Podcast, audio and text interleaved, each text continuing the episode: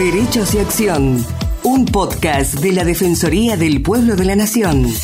Producido y realizado íntegramente por el área de comunicación para compartir diferentes temas de interés general y del accionar de la institución. Conducen Estefanía González Isola y Fernando Almirón.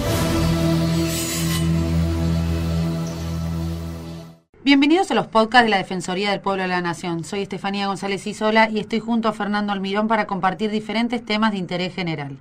Hoy vamos a entrevistar a un ciudadano de esos que trabajan por el bien de la comunidad y que no siempre tiene el reconocimiento que se merece. Estamos en comunicación con José Caro, que es profesor del Centro de Educación Técnica número 18 de Villa Regina, provincia de Río Negro. José es uno de los impulsores del proyecto de asistencia social Braille, Paz Braille, que promueve la participación ciudadana de los estudiantes diseñando y construyendo cartelería urbana en sistema Braille para ser una ciudad más inclusiva.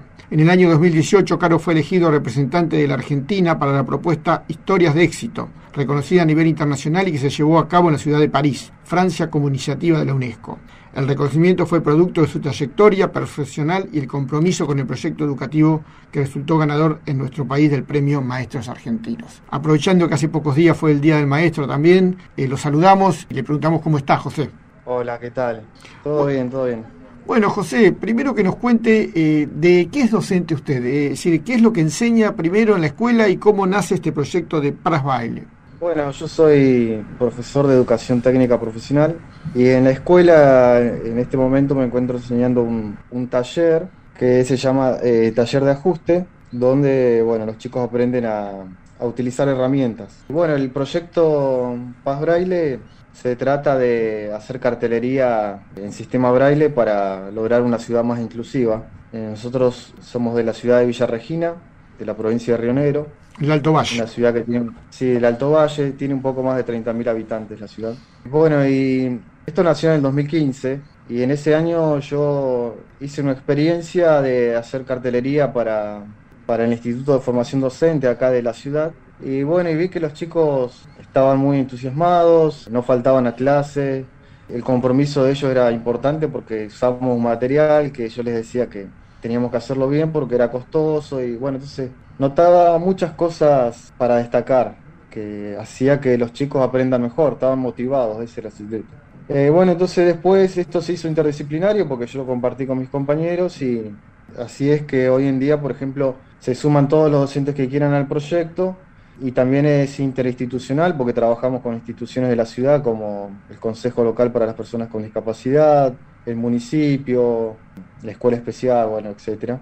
Bueno, hoy, en día, como decía, materias de todos los años eh, trabajan eh, con el proyecto y, por ejemplo, ahora los estudiantes de sexto año tienen que sumar horas para obtener su título de técnico electromecánico y a través de este proyecto hacemos cartelería. En este caso estamos haciendo para un centro de día donde asisten personas que tienen distintos tipos de discapacidad, entre ellas visual. Y bueno, los chicos tienen que aplicar sus conocimientos para poder hacer esto. Y, la verdad es que lleva, lleva mucho de planificación, lleva cosas de tecnología, de destreza manual, operación de máquinas, lleva de distintas materias. Por ejemplo, acá en la ciudad ahora tenemos una ordenanza municipal sobre cartelería en braille que le hicieron los chicos en la materia ciudadanía. Se acercaron al Consejo Liberante, preguntaron cómo se hace una ordenanza, cuáles eran los pasos, asesoraron y con el profesor de ciudadanía hicieron esta ordenanza municipal que hoy en día está vigente en la ciudad. Qué bueno, qué buena iniciativa y qué, bueno que además los chicos pudieron participar y que por supuesto también eh, desde la municipalidad le han dado este espacio. ¿no? Eh, ¿Cómo se hace un cartel en braille? Es decir, primero, bueno, sí, cómo se elabora, la técnica y todo, es decir, tenés que aprender, eh, como quien dice, el alfabeto, los chicos también lo aprenden, se entusiasman con eso. ¿Cómo, cómo es el proceso?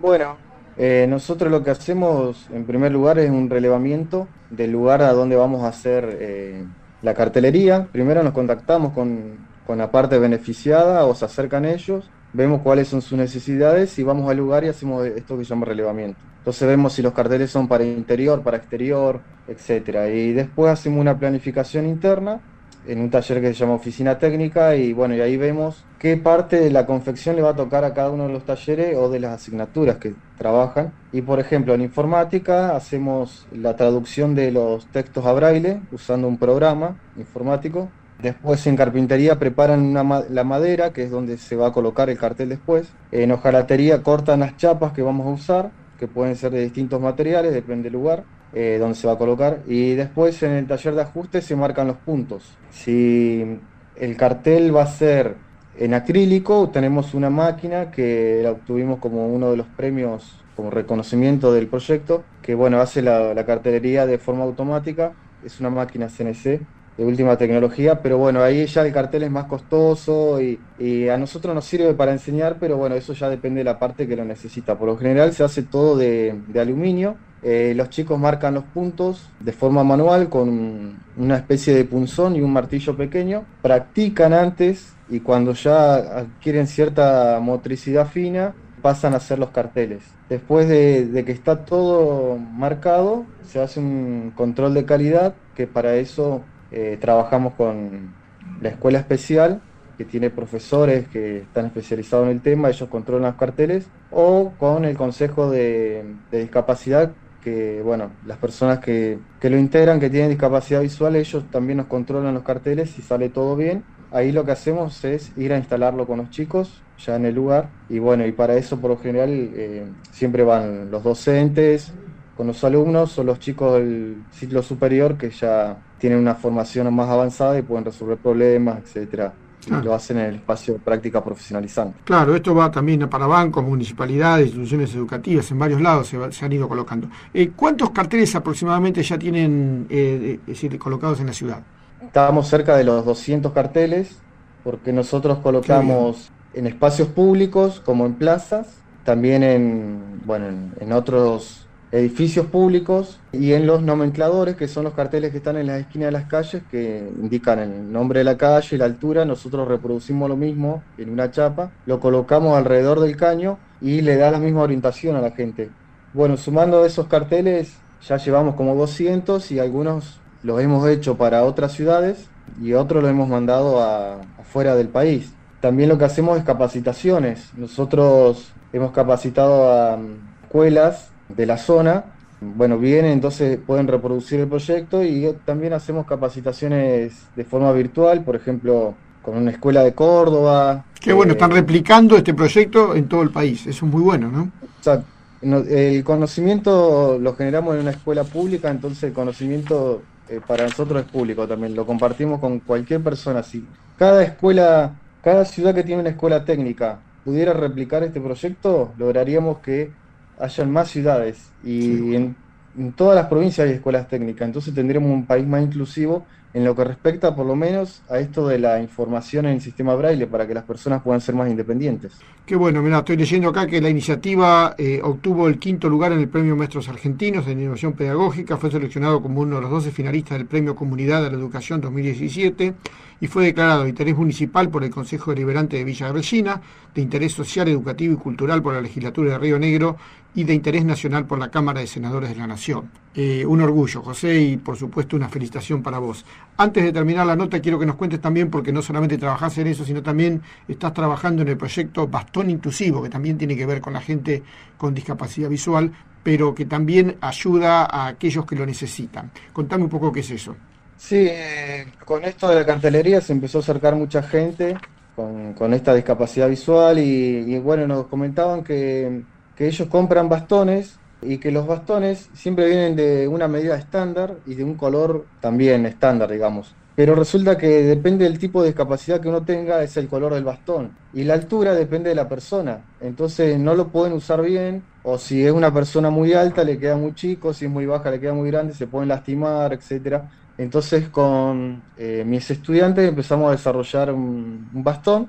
Lo hacemos del mismo material que viene el que uno del el bastón que uno puede conseguir en una ortopedia y lo hacemos a medida. Nosotros le tomamos la medida a la persona, sacamos la medida del bastón, lo pintamos del color que necesitan y le fabricamos todas las refacciones que, que se desgastan, porque ese es otro tema que cuando se desgasta una parte del bastón no le venden el repuesto, tienen que comprar otro nuevo. Sí, sí. Entonces nosotros hacemos eso y la mayoría de los bastones que hemos entregado son para niños. El último fue para una nena de preescolar, ahora hace un mes, que necesitaba un bastoncito porque no, no se les consigue. Y después los colores, por ejemplo, los que tienen discapacidad visual usan blanco y los que tienen baja visión usan bastón verde, que ahora el 26 de, de septiembre es el Día Nacional del Bastón Verde. ¿Qué pasa? Que ellos tienen baja visión, entonces por ahí pueden usar un celular, pero después cuando levantan la vista no se puede, no pueden ver. Y la gente cuando los ve dicen, no, se, hace el ciego si yo recién vi que estaba mirando el celular o, vio pasar a alguien. Sí, sí, Pero Tienen visión borrosa. claro, hay, distintos tipos. Y después nadie les quiere, cuando ellos se acercan para pedir colaboración, no sé, se quieren orientar algo, la gente no, no los quiere ayudar. Y bueno, hay que entender que si esa persona anda con un bastón verde, tiene esa baja visión y bueno, tiene este, este problema y bueno, con, con, esto estamos trabajando también, es un proyecto que ha disparado eh, el interés en los chicos. Eh, también lo, hacen los chicos del taller de la escuela, ¿no? También en la misma escuela. Exacto, y también trabajamos con otros profesores con, de, matemática, con, con, uno que, que da tecnologías de, de fabricación, con el de ciudadanía, y lo hemos presentado al Ministerio de Ciencia y Tecnología de la provincia de acá de Río Negro porque queríamos que lo evalúen eh, hubo como una especie de, concurso de, donde uno tenía que presentar distintos emprendimientos, eh, dispositivos que fabricara. Bueno, nosotros lo presentamos porque queríamos que sea evaluado para ver eh, la parte técnica y funcional del bastón. Y, bueno, y obtuvo un reconocimiento, así que nosotros ahora ya sabemos que el, que el bastón decimos que es de calidad, porque lo hacemos a la medida de la persona, del color que necesita, y tiene la vida útil de, un bastón que uno podría llegar a comprar. Y este conocimiento también lo compartimos con, con otras escuelas que quieran replicarlo. Perfecto, José. La verdad que muy claros los conceptos y van nuestras felicitaciones por el trabajo que hacen, por la tarea, por el esfuerzo y por todo por la pasión que le pones, ¿no? Porque este es un trabajo que se hace con los chicos, una, una forma de enseñarle también a ser útiles a la comunidad y ayudar a las personas con discapacidad, que es tan importante. José, felicitaciones por tu trabajo, lo vamos a difundir, vamos a tratar de que más, más escuelas también puedan acercarse a vos, que te contacten, que, que vean a ver si se puede hacer o replicar en otros puntos del país porque la verdad que es una iniciativa muy, muy, muy destacable. Bueno, muchas, muchas gracias a vos y, quería destacar y dejar en claro esto de que, que el proyecto es de aprendizaje en servicio, es decir, que que los chicos aprenden lo que tienen que aprender, pero a su vez brindan un servicio a la comunidad, porque es la sociedad la que está invirtiendo en, la educación pública y nosotros queremos retribuir eso y además sirve para poner en valor el conocimiento que tienen los chicos, porque acá participan chicos desde primer año ya, y muchas veces ellos piensan que en primer año es como que no saben mucho, que no, no, no podrían hacer algo y nosotros les, mostramos a ellos que, lo que están haciendo le facilita la, vida a las personas, por, por, lo menos de este sector de la comunidad que está más relegado, que son las personas que tienen discapacidad visual y que muchas veces en la escuela ellos les enseñaron braille, pero después salen de la escuela y no se encuentran con ningún cartel y que si colocamos un cartel en, en algún lugar aislado, eh, no es que no tiene sentido, sino que las personas cuando pasen por ahí, los, los, niños van a preguntar de qué se trata ese cartel y entonces logramos que se instale el tema del derecho de las personas con discapacidad, que se hable, que se le explique, le van a decir ese cartel es para que las personas que tienen discapacidad visual puedan leerlo no tener que estar preguntando siempre de alguien, pueden ser independientes. Entonces eso es otra cosa que estamos generando con, con esto de la cartelería en braille. No solamente un cartelito y no somos una fábrica de carteles, sino que somos una escuela que enseña a través de, de este proyecto. Qué bueno, qué bueno José. Muchas gracias. Gracias y los esperamos la próxima semana en una nueva emisión de Derechos y Acción. Muchas gracias por escucharnos. Los esperamos en una nueva emisión de Derechos y Acción.